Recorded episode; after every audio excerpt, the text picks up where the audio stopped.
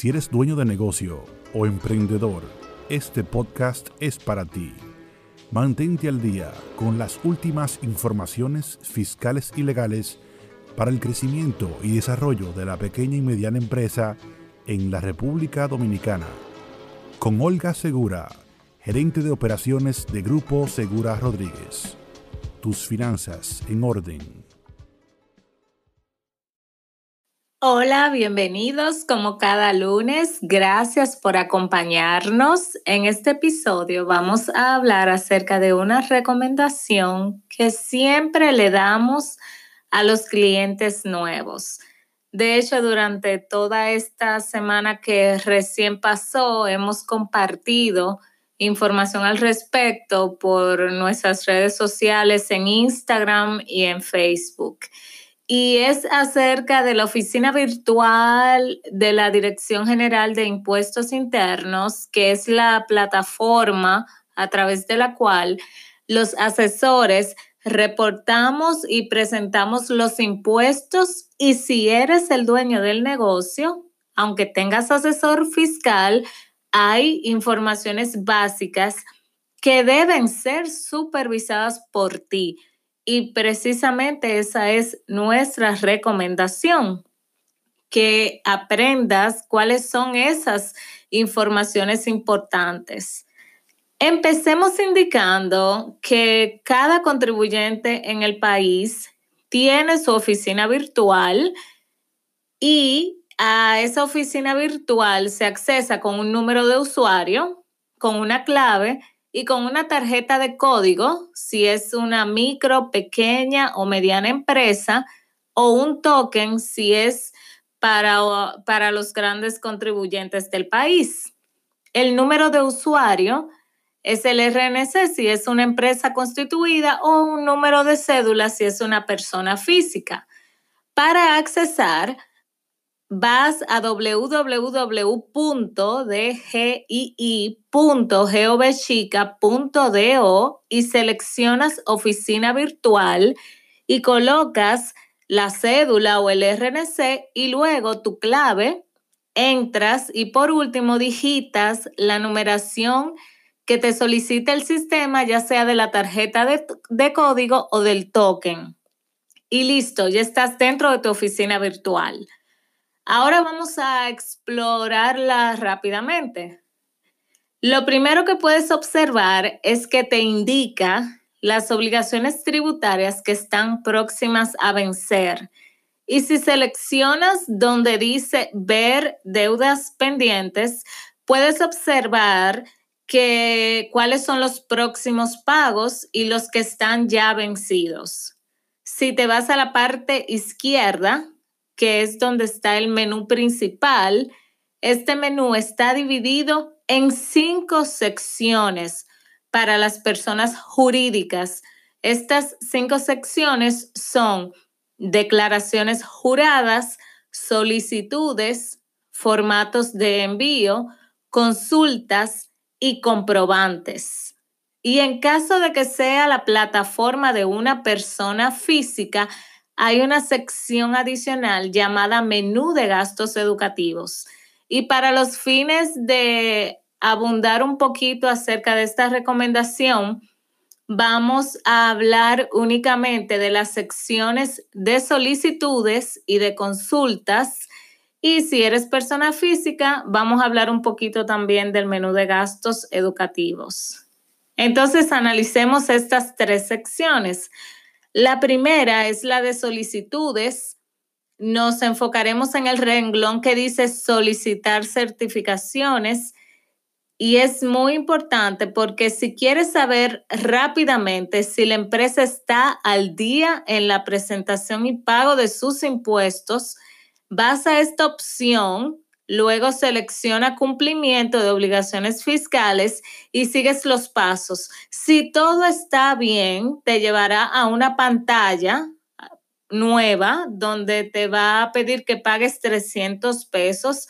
De lo contrario, el sistema te indicaría todo lo que está pendiente, ya sea de presentar o de pagar. Esta parte no, nos gusta mencionarla porque a nosotros han llegado personas que alegan que no sabía que desde hacía tres o cuatro meses no se presentaba el ITEVIS o que tenían pagos pendientes, aún mandando toda la información a tiempo. Y bueno, esto es una forma rápida de saber que todo está al orden y que se están mandando los impuestos. La segunda sección es la de consultas, que es la más extensa del menú y aquí los renglones básicos que debes conocer son actividades económicas, obligaciones, vehículos e inmuebles.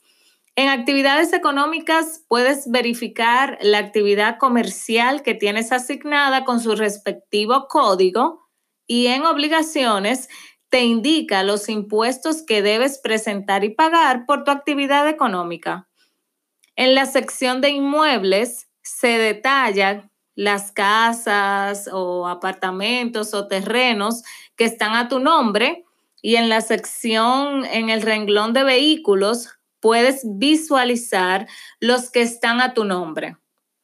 Aunque no lo creas, aún en esta época se da mucho en el país que al vender vehículos, quien compra, que es el responsable de realizar la transferencia de ese vehículo, no hace la transferencia, entonces digamos, te corresponde a ti, si, te, si eres una persona acostumbrada a revisar tu oficina virtual, el verificar que se haga la transferencia. Entonces, de repente, a lo mejor vendiste un vehículo hace dos o tres años, verificas que todavía está tu nombre, puedes solicitar un proceso de descargo en la Dirección General de Impuestos Internos para que te excluyan de la responsabilidad de tener ese vehículo a tu nombre. Como mencioné, esta sección es muy amplia, pero estos son cuatro renglones básicos que debes conocer y los demás puedes ir explorándolos a medida que estés interesado en aprender más.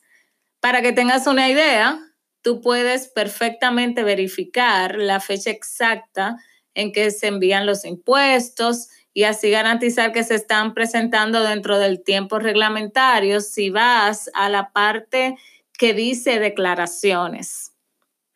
Ya la tercera y última sección es la del menú de gastos educativos, que lo tienen las personas físicas.